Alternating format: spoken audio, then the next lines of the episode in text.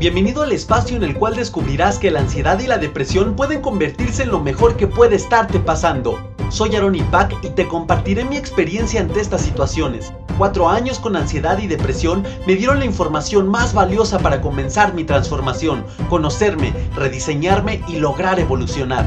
Con mi testimonio, conocimiento, junto con la información de expertos, intentaré sembrar una pequeña semilla en ti que con tu cambio de conciencia y tu acción germine en tu verdadera transformación. Es hora de hacer las paces, firmar diplomacia y convertir a la ansiedad y depresión en tus mejores maestros. Te invito a conocer un mundo nuevo.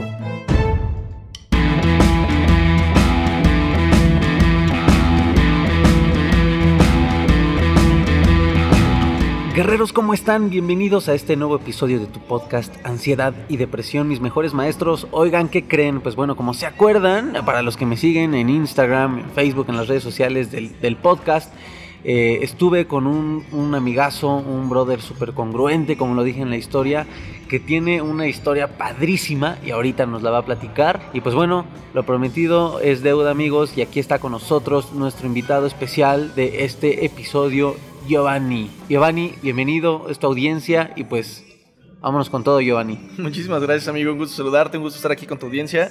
Realmente es un placer para mí estar compartiendo esto con ustedes y esperemos que esta historia les sea de utilidad para personas que estén pasando por una situación similar y que les pueda ayudar para poder sobrepasar todos aquellos obstáculos que tengan y a su vez pues poder crear algo más grande a través de donde están. Como bien lo dice en el título de su programa, los mejores maestros pueden ser aquellas, eh, aquellos obstáculos que nos, enfrentamos en la vida día con día. Entonces, pues me presento, este, tengo en este momento 25 años de edad, eh, me llamo Giovanni Menmar y pues mi historia inicia eh, de desarrollo humano, de emprendimiento de esto a los 16 años. recuerdo que en la preparatoria estaba, era un chavo muy inquieto, tenía como muchas ganas de hacer algo de diferente de mi vida, pero no sabía qué hacer, ¿no? La realidad es que cuando estaba muy chico o más chico, eh, no tenía como un círculo social que me impulsara a hacer algo más grande en mi vida. Vivía en una comunidad de escasos recursos, bueno, vivo en una comunidad de escasos recursos, y dentro de esta, esta comunidad donde crecí, tuve una infancia poca madre, o sea, eh, jugar fútbol bajo la lluvia, andar en la bicicleta con tus amigos, jugar a las escondidillas, o sea, la infancia estuvo muy chida. El tema sucedió ya cuando empecé a crecer, cuando me empecé a entrar en la adolescencia, empecé a juntarme con personas que eran más grandes que yo, pero realmente no tenían como algo grande que ofrecer a mi vida. Eh, ya que eran pues güeyes que se dedicaban como a asaltar, a vender droga y cosas así. Pero pues yo en ese momento realmente no entendía muy bien qué hacían ellos de su vida cuando estaba entrando a ese mundo. Este, pero solamente los veía que eran como güeyes cool, ¿no? Que las chavas de la, de la colonia los seguían, que tenían sus, sus este, surus tuneados y, y polarizados, este y con todo volumen y se veía bien cool según yo cuando iban pasando y todo esto. Entonces empecé a aprender digamos de ellos y mi vida empezó a tomar un giro pues diferente, ¿no? Al que yo quería quizá desde pequeño llegar a tener. Yo siempre dije desde pequeño que quería dos cosas, el ser millonario y ayudar a un chingo de gente. Wow. Pero este, la realidad es que cuando estaba con ellos, pues eso se, se esfumaba, ¿no? ¿no? No había como metas, no había algo que perseguir, al contrario, nada, era estarte metiendo en problemas a lo pendejo con, con ese tipo de personas. El chiste es que pasó el tiempo y pues recuerdo que una de mis metas en la vida pues, era llegar a trabajar en algún lugar donde estuviera bien chido, ¿no? Alguna casa o algún, alguna empresa en la que pues, me pagaran chido, en vez de pues pensar más allá, ¿no? ¿Qué se pudiera hacer? Imagínense, o sea, pensar el trabajar en una casa en lugar de tener una casa chida. O sea, el día de mañana poder ser, no sé, un chofer o algo de alguna persona chingona en vez de ser la persona chingona. Así pensaba. Esas eran mis metas en la vida. Entonces, este... Llegó un momento en mi vida en la que los güeyes con los que me juntaba eh, tuvieron problemas, asesinaron a algunos y de repente todos se esfumaron. Eh, de ahí donde estaba. Entonces, este, pues empecé, me quedé como en el limbo, ¿no? Ahora, ¿qué hago de mi vida? Y empecé a hacer cosas diferentes. En ese, momento tenía 15 años. 15, 16 años. Entonces, este, empecé a ver qué más podría hacer en mi vida. Y en la prepa en la que iba, en la prepa 24 en Aucalpan, eh, metí, metí un equipo de fútbol, metí equipos de natación y todo eso porque quería hacer como algo productivo, quería, quería, estaba inconforme con la vida que tenía, pero de cierta forma no sabía cómo, cómo solucionar esa inconformidad, ¿no? Entonces, este, empecé a meterle equipos de natación y cosas diferentes a, la, a, a, mi escuela. Yo recuerdo que me encantaba la natación desde muy pequeño, pero no tenía la lana para ir. Entonces lo que hice fue invitar a un chingo de amigos míos a que se inscribieran y si esos güeyes iban a, a nadar, a mí me daban las clases de natación en las que yo quisiera gratis. Gratis. Entonces estaba muy chido eso. Eh, y así pasó, ¿no? Gran parte de mi infancia, digo, de mi adolescencia, hasta que un, un día unos cuates fueron a mi escuela a hablar sobre desarrollo humano, de, de, qué más podrías conseguir en la vida y cosas así. Yo dije, no mames, eso me gusta un chingo, ¿no? Nunca lo había escuchado y la neta suena bastante bien. Y en mi mente fue nada más pensé, ¿qué, ¿qué, tengo que hacer yo para poder llegar a conseguir este, ese tipo de, de resultados, ¿no? En mi vida. Y me acerqué a ellos y les dije, oye, ¿sabes qué? Me encantaría seguirlos, ¿no? No sé qué hagan, pero quiero seguirlos. Entonces, güeyes me dijeron, ok, suena loco, pero pues jálate, güey, con nosotros y vamos a ver qué, qué podemos hacer. Me jalé con ellos y empecé a conocer un mundo diferente. Entré en la política en ese momento sin, sin saberlo. Este... O sea, de la, de, de, del ambiente que vivías con tus brothers, según, ¿no? Exacto. Eh, en ese tiempo pasaste a la política sin darte cuenta realmente. Así es, yo, yo no sabía que las personas con las que estaba en ese momento eran políticos. Órale. Este, aparte estaban muy chavos, tenían, el más joven tenía creo que 25 años, mi edad en este momento. Sí. Y los otros tenían el máximo, más grande 20, 32. Entonces estaban básicamente chavos, ¿no? Estaban jóvenes, sí, sí, sí. Entonces, este, me gustó como que lo que traían, me gustó como que la actitud que, con la que pensaban y todo esto. Y yo me quise acercar a ellos y sin darme cuenta terminé en la política. Este, empecé a acercarme a un diputado en ese entonces, hoy un día un gran amigo mío, este, brother Sasso. Y este, este, este güey me jaló a su equipo de trabajo, me dijo, oye, traes mucha energía, traes mucho ímpetu, jálate. Y me, me jaló de su asistente personal. En ese momento, pues bueno, yo estaba cumpliendo una de mis metas en la vida, si recuerdan, que era trabajar para alguien eh, como pesado y así. Entonces, este, me estaba, me sentía bien, pero llegó un momento en el que no me sentía cómodo estando ahí a pesar de que me iba bien y a pesar de que tenía cosas muy padres o conocía nuevo, un nuevo mundo, porque literalmente lo que hizo este brother fue enseñarme un nuevo mundo, un nuevo contexto. Me enseñó a este a, tener metas diferentes en la vida. Me enseñó, digamos, yo nunca he ido, había ido a un restaurante en el que se gastaran mil pesos en unas botanas y unas copas y ya. Y mis papás máximos se habían gastado 200 baros en una comida en ese entonces en, mi vida, ¿no? Y este brother, me acuerdo un día fuimos a, Santa Fe, nunca, había, nunca había estado, por ejemplo, en Santa Fe. Este, fuimos a Santa Fe, este, a un restaurante poca madre y pagó una cuenta de 1200 pesos con unas bebidas y unas botanas que pidió y dije, no mames, yo quiero, yo quiero un día poder llegar y hacer eso y gastar esa lana sin ningún problema. O sea, empezó a expandir mi contexto y mi nivel de conciencia a esta persona. Y eso me ayudó mucho y me sirvió mucho a poder empezar a, ponerme nuevas metas en la vida. Y al momento de haberme puesto esas metas en la vida, decidí que ya no quería trabajar para él ni para nadie más. Yo quería llegar en un momento, ser alguien que pudiera generar empleos y que pudiera tener el estilo de vida que quisiera. Ya querías diseñar tu vida. Y exactamente, empecé a diseñar mi vida y, al mismo tiempo empecé a, a, darme cuenta que había algo más en la vida, ¿no? Viví en una pequeña burbuja en la que pues realmente pues, ¿qué te gusta? O sea, un chavito de, de, de, comunidades de escasos recursos que no ha visto algo más en la vida, pues, ¿qué, ¿qué, te gusta que pueda tener de metas en la vida? Como decía hace ratito, trabajar para alguien. Claro. Y cuando ya estaba en ese lugar, me di cuenta que la vida era ilimitada, que podía llegar a tener lo que yo quisiera en la vida y que no, podía, no, no debía limitarme a hacerlo. Entonces, gracias a esta persona, eh, trabajé en gobierno. Este, trabajé en gobierno dos años y medio de jefe de departamento. La verdad es que me iba de huevos. Imagínate también de ir en la prepa y gastarte 20 varitos este, para ya sea comer o para irte. Para de mole, Exacto, para irte a, o sea, para comer o irte en combi, güey, dependiendo si tuvieras hambre o hueva.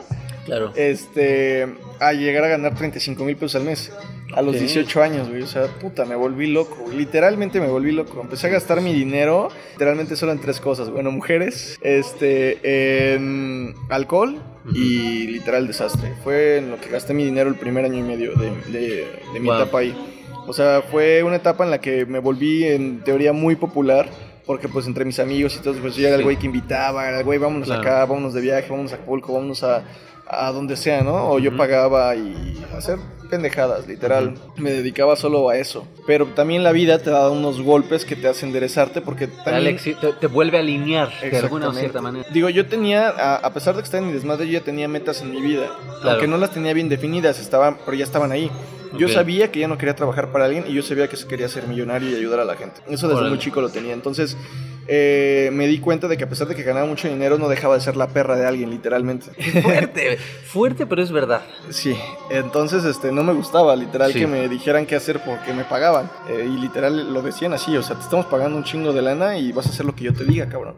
Entonces Wow. era así de, ok, y, y la verdad no me gustaba, ¿sabes? No, no era como que algo que quisiera en mi vida siempre por estar, estar como regalando mi dignidad por dinero. Claro, y tu tiempo. Exacto, o sea, no, no era, no me, no me sentía contento, la neta, a pesar de que ganaba muy bien.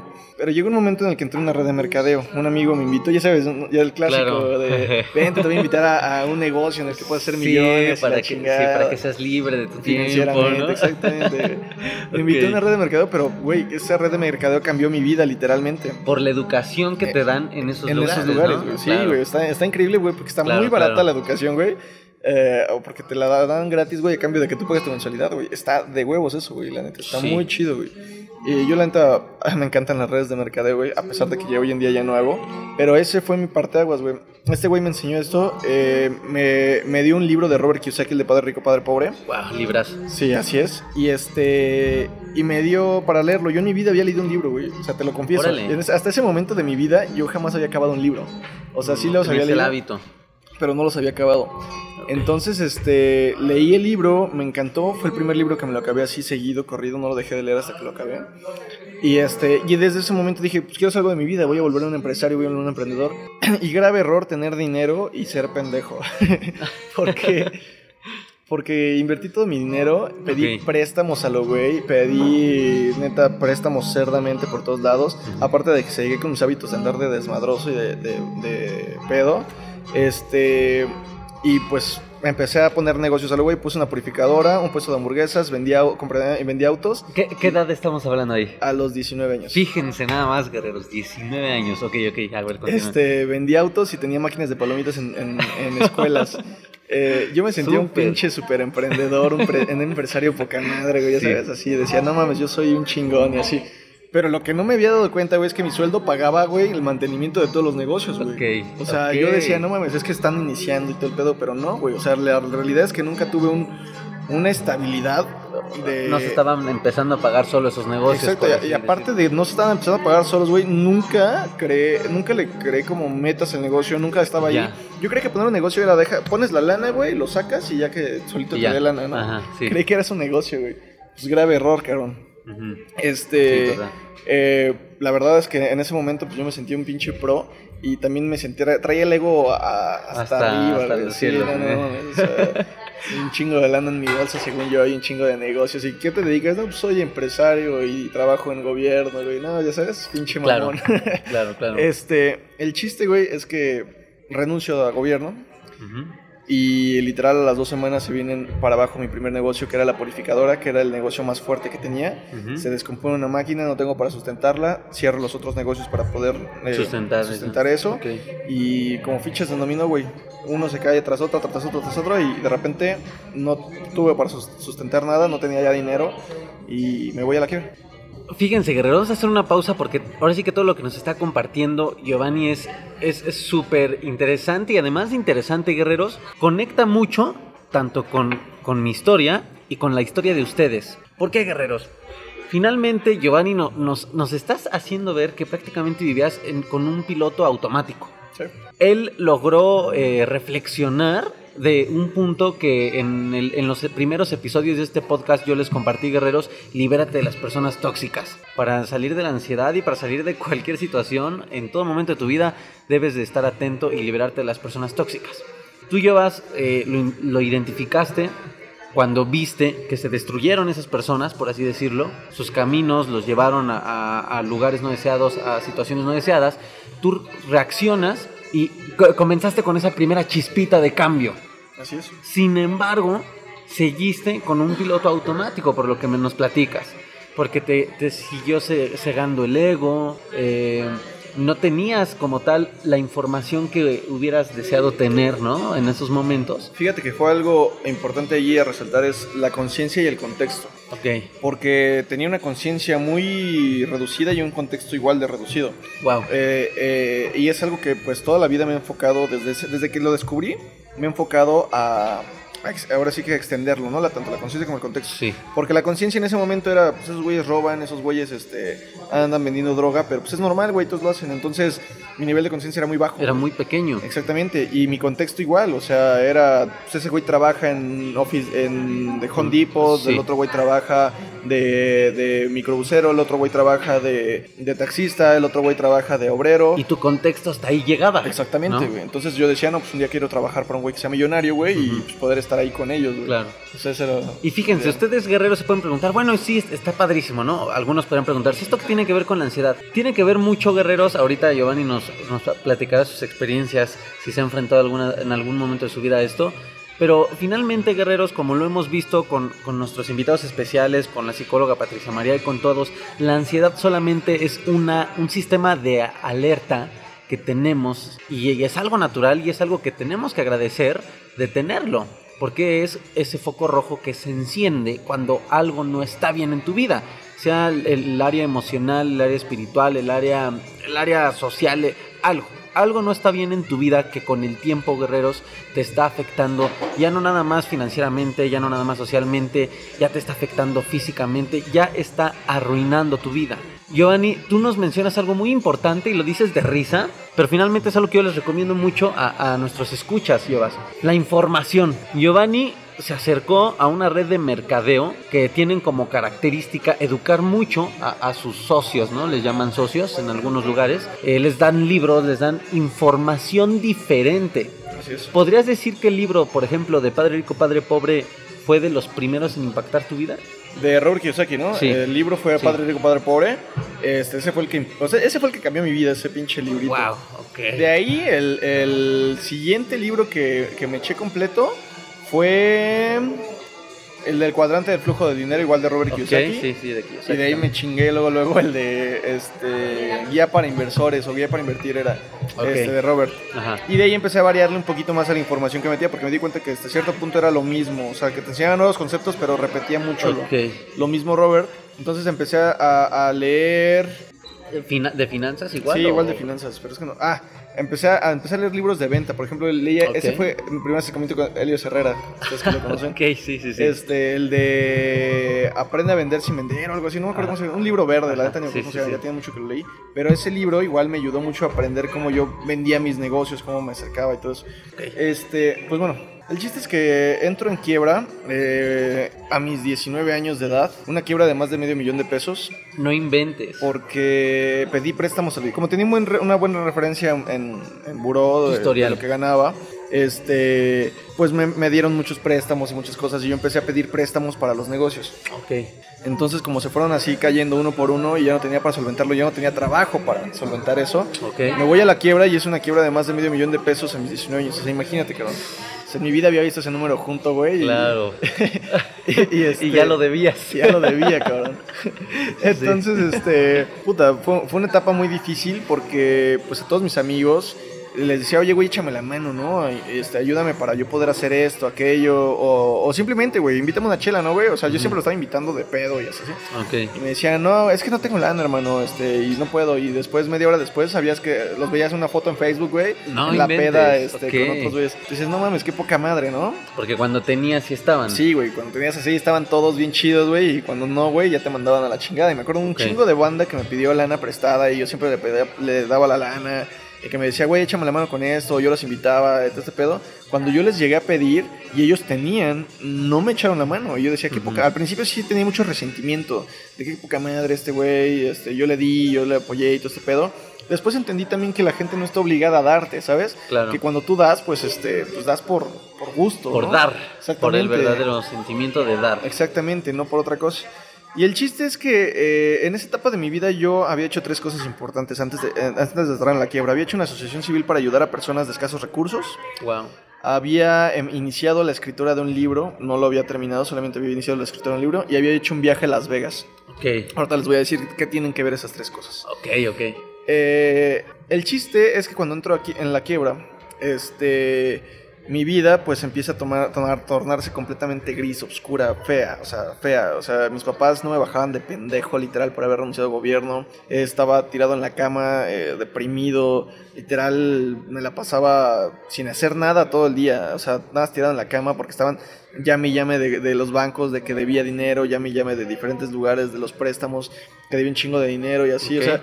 Fue una etapa muy difícil porque mis amigos desaparecieron, bueno, mis amigos entre comillas desaparecieron.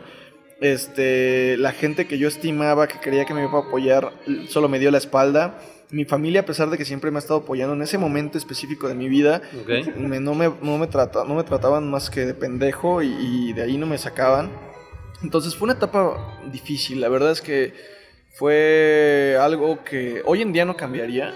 Sin embargo, fue algo que en su momento me, me dejó un sabor de boca y una experiencia de vida muy difícil porque pues te quedaste sin nada, o sea, de tenerlo todo, exactamente, te quedas absolutamente sin nada. Y tenías todo en una, en una etapa no muy común, ¿eh? No muy común, lamentablemente, en, en, nuestras clases, porque finalmente la clase donde tú vienes, yo también vengo de esta clase social, y no es muy común que a los 19 años te encuentres teniéndolo todo, ¿estás de acuerdo? ¿Qué pasa después? Bueno, literal la, la, la quiebra y la depresión me duró yo creo que como un año. Fue como un año de, depresión, literal tirado en la cama. O sea, y no hacía otra cosa más que estar deprimido. ¿Qué pasaba por tu mente? ¿Qué pasaba por tu mente? Ya estoy yo bien lejos. Es, que está tan bueno aquí. Estamos. Ya, ya ni voy a tener que editar nada, guerreros. Hay musiquita de fondo. Estamos aquí en una cafebrería. Pero a ver, ya me acerco porque si no. ¿Qué pasaba por tu mente en esa depresión, brother? Si nos puedes compartir. Pues mira, tenía mucho resentimiento hacia mis amigos, hacia la gente con la que yo estaba. Era mucho, mucho resentimiento porque decía, güey, yo siempre estuve ahí, yo siempre los apoyé, yo siempre los invitaba y todo ese pedo. Me dieron la espalda, ¿no? Ok. Me sentía yo también muy, muy idiota. Me sentía muy, o sea, le creía a la gente que me decía, estás bien pendejo, güey. Entonces, yo me lo creía, ¿sabes? Yo también sentía que era un pendejo, que era un idiota, que no, no servía para nada y la había cagado horrible. Y... Te comprabas la opinión de los demás. Así es, y, la verdad es que en mi mente eh, era como un... Ah, estaba como muy dentro de mí esa, esa llama interna que decía, güey, déjame salir, déjame salir. Pero yo me sentía tan mal que decía, no, güey, ya no la cagues, ya deja de, deja de meterte básicamente en mi vida, güey, ya, ya no te quiero volver a ver. Pero Estuvo, estuvo difícil, pero fíjate que, qué fue lo que me despertó de esa, de esa depresión. Un día estaba en mi casa, traía mi iPad en la mano y estaba, este, y estaba viendo dentro de mi tablet unos archivos que tenía ya desde hace algunos años, bueno, algunos meses. Y estos eran una, una depresión, digo, una depresión. Eran unos escritos que decían, este, deja de hacerte pendejo y lucha, y lucha por tus sueños. Y era el libro que estaba escribiendo en ese momento. Eh, bueno, antes de que me pasara todo esto, era el libro que estaba escribiendo. Y yo decía, no mames, le estoy tratando de decir a la gente que luche por sus sueños y yo no me atrevo a hacerlo. Y tú no te atreves, Qué pendejo, güey. En ese momento, literal, así fue. Agarré, me desper... Digo, me, me, quité las sábanas de, de, mi cuerpo, me paré y dije, ok, ¿qué chingados voy a hacer? Bueno, voy a acabar este pinche libro y voy a sacar mientras saco, eh, eh, saco mi libro, empiezo un proceso diferente en mi vida porque empiezo a sacudirme. Mi, ya, estaba lleno de polvo, yo, mi esencia, mi todo ya estaba lleno de polvo. Entonces me empiezo a sacudir. Y mientras me, sacudo y mientras me quito todo ese polvo, eh, empiezo a escribir el libro. Y me acuerdo, me acuerdo muy, muy claro de que lo empecé a escribir bien chido, yo según con toda la información que tenía. Yo bien, o sea, mi ego salió a flote. Yo, yo bien mamón de, no, pues ya sé todo este pedo, ya más o menos entiendo lo empecé a sacar y cuando lo empiezo a leer, literalmente leí como siete renglones y lo borré. Dije, güey, me das con mi libro. Lo agarré y lo borré de, todo lo que ya tenía. Pero, porque tu, conciencia estaba despertando y sabías que, que, lo que estabas tú plasmando en ese libro lo tenías que aplicar primero contigo. Exactamente. Entonces cuando lo leo, digo, no mames, güey, pinche pendejo mamón farol, güey. Y lo borré, güey. Literal lo borré completamente, güey. La siguiente vez que lo empiezo a escribir, eh, tenía como errores de redacción, güey. No, me gustó cómo, lo expresaba y lo borré, eh, literal, otra vez. La tercera vez que lo, que lo escribí, ya como que tenía, estaba mejorcito, pero no me gustaba cómo expresaba las ideas. Literal, decía, no, esto no es lo mío, no, no, no me siento yo escribiendo esta madre. Y lo volví a borrar. Y ya fue hasta una vez que estaba en un Starbucks, literal, escribiendo que de repente las palabras surgieron. Pero surgieron así como estoy hablando ahorita. O sea, mi libro, si tú lo lees, se llama ¿Qué esperas? Eh, te hablo como si estuviera hablando ahorita contigo así. O sea, de, de compas, de, de brothers, de un amigo hablando al otro amigo, de lo que le pasó. Entonces lo empiezo a escribir y me gusta, me gusta el, estilo que va formando, me gusta la, la, forma en la que se va este, creando y lo, lo termino de, de escribir en un mes. Wow, ¿en un mes? Porque ya tenía toda la información en la cabeza, nada más era trasladarla Plasmarla. exactamente a, a, a, la computadora. Entonces lo termino de escribir en un mes y recuerdan que hice un viaje a Las Vegas. Ok. Pues bueno, en ese viaje a Las Vegas, yo, ese la verdad fue un viaje de desmadre. conocí a un güey en una peda en un antro este, que, que trabajaba en Porrúa y en ese entonces yo estaba escribiendo mi libro. Okay. Entonces el güey me dice, no mames, yo conozco a un güey de Porrúa, la chingada te pasa su contacto y bla, bla, bla, y, y ya que hablas con él y así. Y él, él, ese güey, pues ojalá algún día tenga oportunidad de verlo, no lo he vuelto a ver desde ahí. este, pero me pasó ese contacto, le marco a estos güeyes de Porrúa y me dicen, este, oye, pues sí, suena interesante tu libro y todo esto, pero pues la verdad no sé, ¿no? Danos chance de checarlo y te avisamos. Uh -huh. eh, le, me, me, me, vuelven a, a, marcar tres días después y me dicen, oye, nos interesa escribir, este, lanzar el libro contigo, este, escríbenos. Y yo decía, no mames, a wow. huevo, vamos a, vamos a hacerlo. Pero pues resultó que yo tenía que pagar todo el desmadre en, en la editorial. Okay. Y pues ya no tenía lana. Lo único que tenía era mi carro, tenía este, algunos bienes materiales y algo de lana que me habían dado por este por el IMSS, o no me acuerdo cómo chingados era eso. Okay. Pero tenía algo de lana ahí en este. Eh, todo, o sea, tenía, digamos, recursos para poder hacerlo. Entonces, literal, lo que hice fue vender todo lo que tenía y, e invertir en mi libro. Entonces, este. Invierto en mi libro, lo lanzo, pasa un, pasa un proceso de desarrollo, lo lanzo y ¿cómo creen que me fue? De la chingada. Vendí 40 libros en mi primer año. O sea, 40 libros. Una, en un año. Una madre, o sea, una madre, literalmente. Entonces, este. ¿Cómo tomaste? Eh, ¿Cuál fue tu actitud ante eso? Ya, ya estabas más trabajado. Ya, claro, ya, ya. De hecho, mira, eh, de las cosas más difíciles que me he enfrentado en la vida ha sido de. del ego, o sea, no, no saber diferenciar el ego de, del, del, deseo de superación. Okay. Porque yo, yo en, hasta cierto punto, o sea, siempre, siempre desde muy morro he querido ser algo más grande de mi vida. Ser una mejor versión de ti sí, cada totalmente. día, lo confundiste con el alter con, ego. Exactamente, con el yo Órale. soy el más chingón y todo este pedo. Entonces, eso fue un golpe de, de, el último golpe de humildad hacia mi vida en el tema de no eres nadie y si sigues pensando que eres que eres todo, eres todo, güey, vas a seguir siendo nadie. Entonces empieza wow. a pensar diferente. A ver, vamos a repetir ese pensamiento. Si sigues pensando o creyéndote, ¿no? Porque claro que, que, que somos todo, porque sí, pues somos universo, abundantes somos y parte todo, ¿no? De, de, Dios, del universo. Somos un todo, pero, pero hablando en cuestión del ego mal empleado, si sigues creyéndote que eres todo por encima de los demás, seguirás siendo nadie. No Así inventes. Ya, ya, te aventaste una frase así para hacerte una un, un, meme, un meme. bueno, y luego, luego, luego. El chiste es que, eh, bueno, lanzo mi libro, en mi lanzamiento me va muy bien. Y durante, después de ese lanzamiento, todo el año me va de la chingada. Literal de la chingada. No vendía, no nada. Esta, eh, la editorial con la que estaba no me ayudaba. O sea, fue una etapa también como complicada. Pero algo, uh -huh. algo importante pasó en ese momento. Y fue que las puertas se empezaron a abrir. Y se empezaron a abrir por una sola, una sola razón. Porque empecé a seguir mis sueños. Y cuando empiezas a seguir tus sueños, la vida empieza a cambiar completamente, porque ya, ya no estaba en eso que no me sentía cómodo, ya no era parte de un trabajo, ya no me estaban diciendo qué hacer, yo era el que tenía el control de mi vida, claro. y, y yo era el, el, único responsable de lo que pasara o no pasara en mi vida. Uh -huh. Y ahí fue cuando, al tomar las riendas de mi vida, pues las cosas empezaron a cambiar. Y al mismo uh -huh. tiempo, al, al, al, haberme atrevido a seguir un sueño, porque también antes de lanzar mi libro estaba la oportunidad de volver a regresar a gobierno. O sea, me habían dado okay. la oportunidad de poder regresar a gobierno y no la tomé. Y con un buen sueldo. Tal vez no los 35 que ganaba, pero pues era un sueldo de 25 más o menos al mes. Decidiste seguir tus sueños Decidí entonces. Decidí seguir mis sueños, así es. Este, entonces dije, no, me vale madre, yo voy a seguir, seguir esto. Y me fue de la chingada en ventas, en recursos, en todo eso, pero empezaron a cambiar muchas cosas. Algunos empresarios se acercaron a mí, me empezaron a decir, este, oye, me interesa lo que dices, me interesa lo que plasmas en tu libro, me encantó, quiero contactarte. Un empresario que le tengo mucho precio, que se llama Enrique Orihuela, él me, él me ayudó mucho tiempo a, a poder yo seguir creciendo, a poderme seguir desarrollando. Eh, a través de, de, él empecé a conocer el mundo de forma diferente, empecé a conocer a diferentes personalidades, empecé a conocer una, un gran amigo en común que se llama Dani Domínguez Claro. Este, conocí a muchas más personas y el, y el mundo se empe- empezó a cambiar. Mi forma de ver también el mundo empezó a cambiar. Empecé a, comportarme diferente. Empecé a darme cuenta de que si yo no trabajaba por mí, nadie iba a venir a hacerlo. Que ya no, iba, ya no había una quincena en la cual llegara toda la lana. Que si quería generar lana tenía que trabajarle por ello y así. Entonces, eh, esa parte de mi vida fue una etapa de transición muy padre porque a pesar de que me seguía yendo la chingada y seguía en las llamadas de, de- de los bancos, ¿no? De páganos, cabrón, nos debes dinero, este, de los pinches préstamos y los préstamos seguían subiendo los intereses. Ahí fue Claro. cuando también, también empecé a, a tomar acción en mi vida de que si algo no me gustaba tenía que cambiarlo. Por ejemplo, y algo tan simple como parar una deuda de banco, por ejemplo...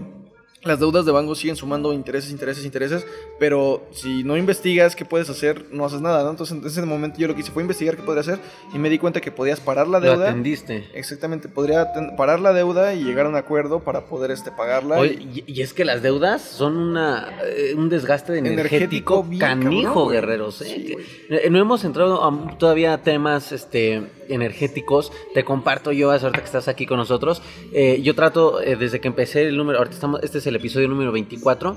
Desde que empecé el podcast, eh, lo estoy contando de la manera más posible, cronológicamente, como yo fui superando la ansiedad, ¿no?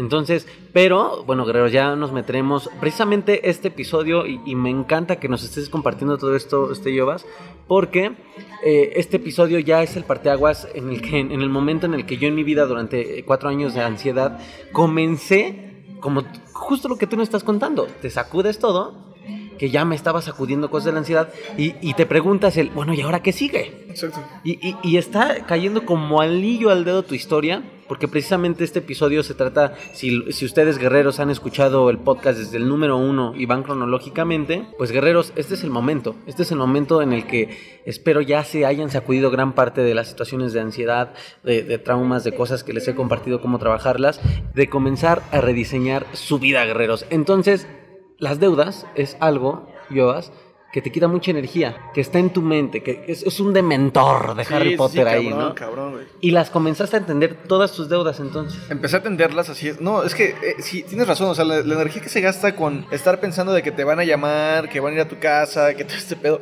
Puta, güey, está bien. Te estorba, güey. Sí, sí, sí, horrible. Deja, dejas de crear por estar pensando en eso. Entonces empecé a atender las deudas. Tenía, no te voy a decir cuánto, un chingo de lana de deudas en tarjetas de crédito. Ok.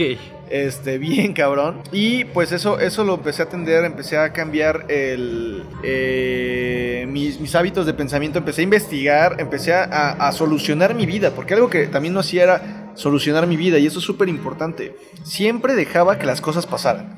No me preocupaba por solucionarlo, era puta, pues ya pasó ni pedo. O alguien más lo solucionaba por mí. Creías que el contexto dominaba tu vida y tú no al contexto. Exactamente, y aparte, por ejemplo, estaba muy acostumbrado a que, a que mi, mi familia me, me solucionara como las cosas. O sea, no, Ah, porque órale. te digo, o sea, Ok. mi, mi familia no me bajaba de pendejo, pero siempre me echaba la mano, la neta. O sea, siempre me echado la mano. O sea, estaba muy acostumbrado a eso. No te dejaron solo. Exactamente, este, pero, o sea, era un, un desgaste muy ojete también energéticamente porque era, o sea, sí te echo la mano, pero te echo el que eres un pendejo, eh, pobre diablo, Ok, güey, o sea, la algo. presión es doble, ¿no? Exactamente, Porque te güey. estoy salvando, cabrón, pero, me la pero debes la vuelves todavía, a güey. cagar, ¿no? Exactamente, güey. Ok. Entonces, este, yo estaba muy acostumbrado a eso, ¿sabes? A, a- a- a esa parte. Es, es en, es en el momento en el que me empiezo a hacer cargo de mi vida, cuando las cosas también empiezan a cambiar. Y, em, y esa, esa pinche cosita de, de hacerte cargo de una deuda fue lo primerito y lo tengo muy marcado porque fue lo que me liberó. Porque al haberme hecho cargo de esa deuda fue el momento en el que dije, güey, sí puedo hacerme cargo de las cosas, sí puedo Claro. solucionarlo por mí mismo, sí tengo la oportunidad de hacerlo. Entonces, ¿qué chingado estoy esperando que los demás vengan y me solucionen la vida? Ujú. Entonces lo empecé a hacer, eh, empecé a cambiar, eh, pagar mis deudas y todo eso.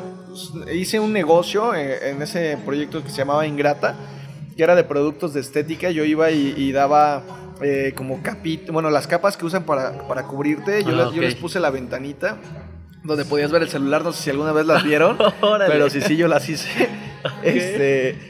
Y, y hice de esos, hice batas para los estilistas y un chingo de cosas para todos ellos. Entonces, eh, a pesar de, de que tenía muy buenas ideas, yo seguía en un contexto limitado, de que no podía venderle a gente muy chingona, de que las empresas no me iban a comprar, que mis productos no eran buenos. O sea, tenía ¿Por todavía... qué crees? ¿Por miedo? Eh, En ese momento todavía mis limitantes mentales de no eres capaz, no puedes, de eres un pendejo, de, o sea, los traía muy arraigados Claro. todavía en el cerebro, ¿sabes? Ok. Este, pues tantos años este que me lo repetían, yo lo Sí. seguía teniendo en la mente bien cabrón. Entonces desarrollé ese negocio y ese negocio fue el, el primer negocio, como te digo, de, de hacerte cargo. De hacerte cargo por ti mismo. Ya eres tú el que lo está haciendo. Porque ese negocio me acuerdo que lo inicié desde cero, güey. Creé su propio catálogo, y creé un chingo de productos, güey. No sabía ni madres, güey, de moda, güey. No sabía ni madres de nada. Pero le estaba creando y buscaba y, Wow. y mo- me movía de tal modo de hacerlo, güey. Creé un pinche catálogo poca madre, güey. No te me vayas, guerrero. Esto aún no termina. Reproduce la parte 2.